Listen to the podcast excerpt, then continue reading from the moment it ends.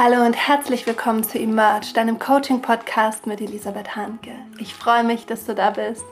Heute mag ich dich einladen zu einem ganz kleinen Impuls. Ich habe auch gerade meine kleine Tochter auf dem Schoß sitzen. Mal sehen, wie lange sie aushält.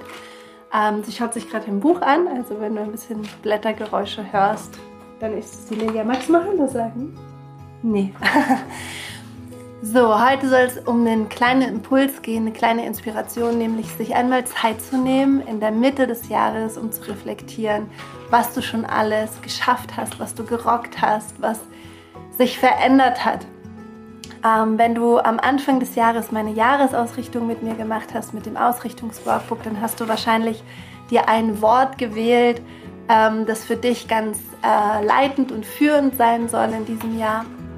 Vielleicht hast du auch die Übung gemacht, wo man ans Ende des Jahres reist und ganz erfüllt ist und glücklich und einfach auf sein Jahr zurückschaut und guckt, was man alles in diesem Jahr erlebt hat, gestaltet hat, erschaffen hat.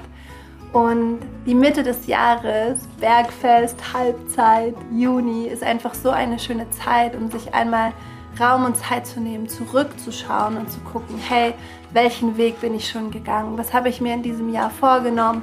Und was hat sich alles schon erfüllt? Wo bin ich auf einem guten Weg? Und was hat sich vielleicht auch als Überraschungen im Leben ergeben? Da wir ja auch nicht alles planen können, zum Glück.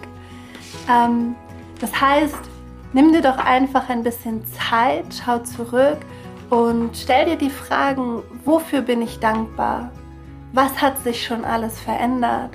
Wofür bin ich losgegangen und wie weit bin ich schon gekommen auf diesem Weg?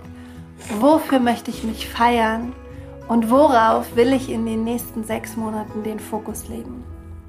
Wenn du mit diesen Reflexionsfragen arbeitest, dann hast du, glaube ich, eine schöne, schöne Sommerreflexion und Halbjahresreflexion.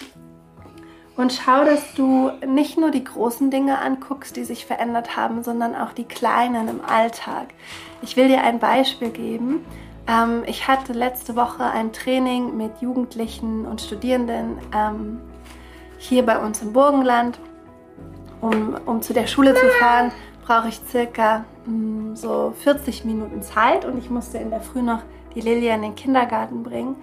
Und normalerweise hätte mich das unglaublich gestresst. Ich hätte versucht, alles möglich zu machen, für alle da zu sein. Und ähm, in dem Moment habe ich eine der Studentinnen angerufen und gesagt, hey, kannst du die erste Stunde ähm, übernehmen im Training und das Kennenlernen nochmal machen und die, die Icebreaker und die erste Check-in-Runde, damit ich in Ruhe meine Tochter in den Kindergarten bringen kann und keinen Stress habe. Und das hat sie gemacht.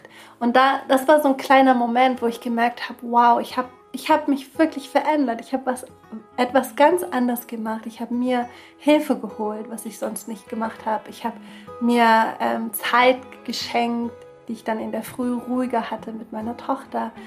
Ähm, und ich habe trotzdem die Leute, die im Training auf mich gewartet haben, versorgt, indem einfach eine ganz wunderbare Vertretung für mich die erste Stunde gemacht hat.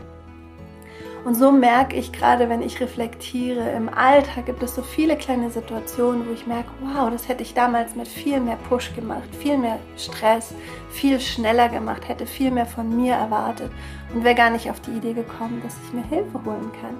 Und so merke ich eben gerade so kleine Momente im Alltag, ah, hier mache ich eine Pause, die hätte ich sonst auch nicht gemacht.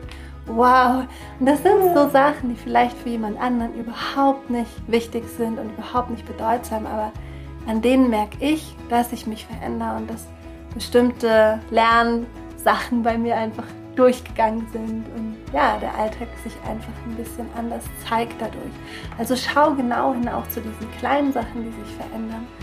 Und dann wünsche ich dir eine wunderbare Reflexionszeit ähm, und sende jetzt ganz, ganz viel Liebe zu dir, wünsche dir eine wunderbare Zeit, einen wunderbaren Juni Kopf hoch, Herz offen und Rock'n'Roll. Deine Elisabeth.